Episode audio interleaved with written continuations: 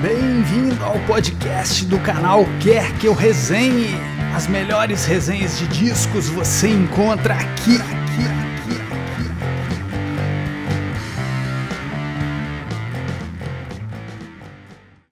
Olá, sentindo minha falta? Tô brincando. É, hoje, né, no dia que eu tô gravando esse vídeo, no dia 10 de julho, é o aniversário de 28 anos de um dos grandes discos de uma das grandes bandas do rock nacional. Estou falando do Titanomaquia, dos Titãs, lançado em 1993.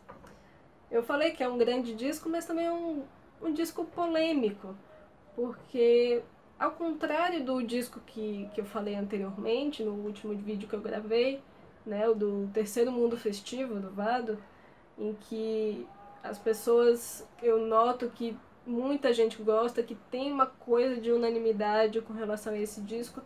Com relação à Titanomaquia, eu vejo que muita gente ama e muita gente odeia, né? Eu sou fã da banda, né? Vou tentar me distanciar aqui e falar como jornalista musical.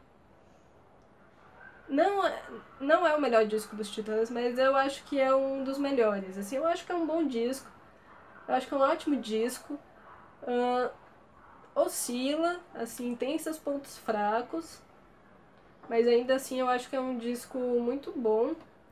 E eu acho que quem fala que odeia, das duas, uma, ou tá acostumado a ouvir um rock pesado estrangeiro, ou tem aquela implicância com a banda, né? Porque no início da carreira deles eles faziam uma coisa, quando eles ficaram famosos eles estavam fazendo outra coisa e hoje em dia já estão fazendo um som completamente diferente, né?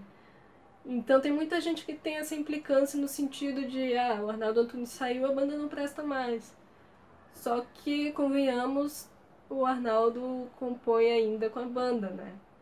Tem música, tem parceria dele no Sacos Plásticos de 2019, 2009, desculpa. Tem, acho que tem parceria dele no Engatu, que foi lançado em 2014. Então, na verdade, as pessoas não sentem falta de músicas do Arnaldo, elas sentem falta da performance, talvez alguma coisa na sonoridade, na questão estética, né? Então, o problema, na verdade, é esse. Não dá pra falar que, que as músicas do Arnaldo sumiram porque elas ainda estão lá, né? Mas enfim, vamos ao Titanomaquia. Né? Lançado em 1993, ali naquela tava rolando a vibe do grunge, né? E é, aliás, o primeiro disco primeiro disco sem o Arnaldo, né? E eles, é, eles chamaram Jack Endino, que foi o produtor de Bleach, primeiro disco do Nirvana, para fazer esse disco, porque eles já queriam fazer um disco pesado, né? Eles tinham feito Tudo ao Mesmo Tempo Agora, em 1991, o último disco com o Arnaldo, porventura. É, que é um disco pesado também. Eu acho que tá um pouco forçado em alguns aspectos, assim. Na verdade, eu vi já o. Eu li o Miranda falando que o Titanomaquia e o Tudo ao Mesmo Tempo Agora são discos grunge. Eu não sei se eu diria que o Tudo ao Mesmo Tempo Agora é um disco grunge, mas. To, totalmente grunge mas eu também não sou especialista nesse gênero, assim. Enfim. E eu vou começar a falar do disco, vou falar das faixas aqui. Eu acho que esse disco tem um lado A muito bom, muito redondo, sabe? Eu acho que a abertura aqui dos, das quatro primeiras músicas, eu acho bem legal que é Será que é isso que eu necessito, a primeira música.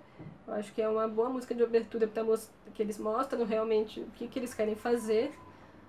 Uh, que é um som pesadinho, né? Não é o som mais pesado.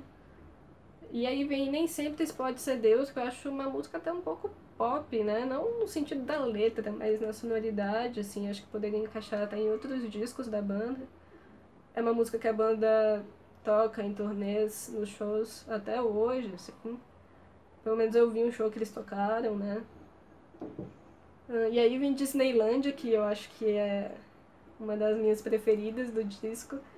É que eu também tenho a tendência de gostar da, das músicas cantadas pelo Paulo Miklos, né?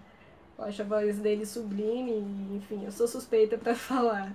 Não vou dar algum, muitas voltas falando disso, não.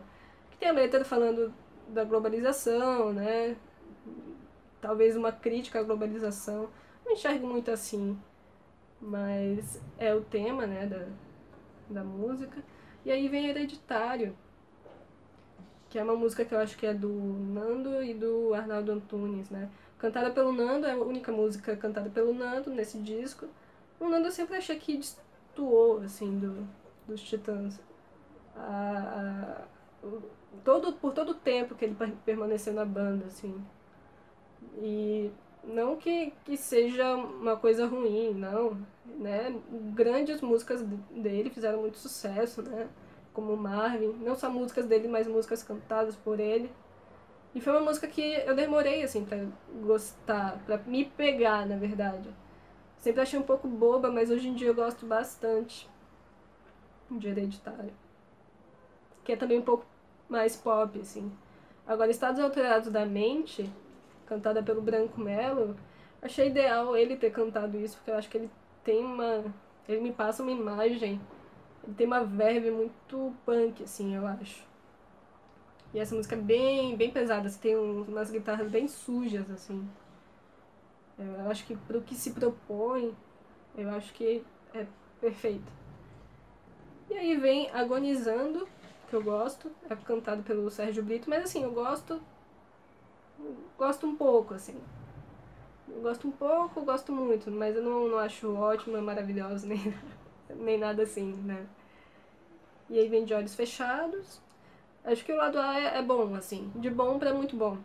Só que eu acho que no lado B uh, tem alguns pontos fracos, assim. Começa com fazer o quê? Que eu não acho uma faixa excelente. Aí vem a verdadeira Mary Poppins, que eu gosto também do vocal do Paulo. Mas como eu falei, não vou me estender nisso pra. Não, porque não, eu sou suspeita. Aí vem Felizes são os Peixes, que é interessante. Tempo para gastar eu também não gosto muito.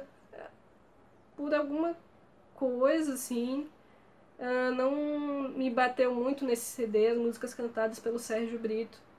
Apesar do, dele também estar muito bem nos vocais, né? Eu acho que o, o Paulo, o Branco, o Brito, o Nando também, eu acho que os vocais estão muito bons. Né? A bateria também se destaca. Eu acho que todo o instrumental é, é bom, assim, mas eu destacaria os vocais, que eles são os vocais que eles não estão muito acostumados a fazer, né? Tem, tem muito gutural, né? Uma voz mais impostada, assim. Destacaria as vozes e a bateria. E aí tem dissertação do Papa sobre o crime seguido de orgia, que é um, um trecho de um livro de mesmo nome, a, a letra, né? é bem interessante. Eu acho que essa é uma das músicas dos Titãs que eu menos ouvi, assim. Porque eu comecei a ouvir Titãs com 15 anos e essa música eu não entendia muito bem, né? Já ouvi muito esse disco, assim como todos dos Titãs, mas eu ouvi muito isso na minha adolescência e revisitando esses discos agora, na quarentena, por exemplo. É, cada audição eu tenho uma impressão nova né, sobre esse disco. E a última faixa é Taxidermia, que eu gosto. Acho que o Paulo manda bem também, mas eu gosto mais do, do clipe, assim. Acho a letra meio esquisita, mas. É. Talvez tenha um, um pouco de pretensão no instrumental desse, dessa música, assim. Mas eu gosto bastante do clipe. Então o que eu diria para vocês é isso, assim.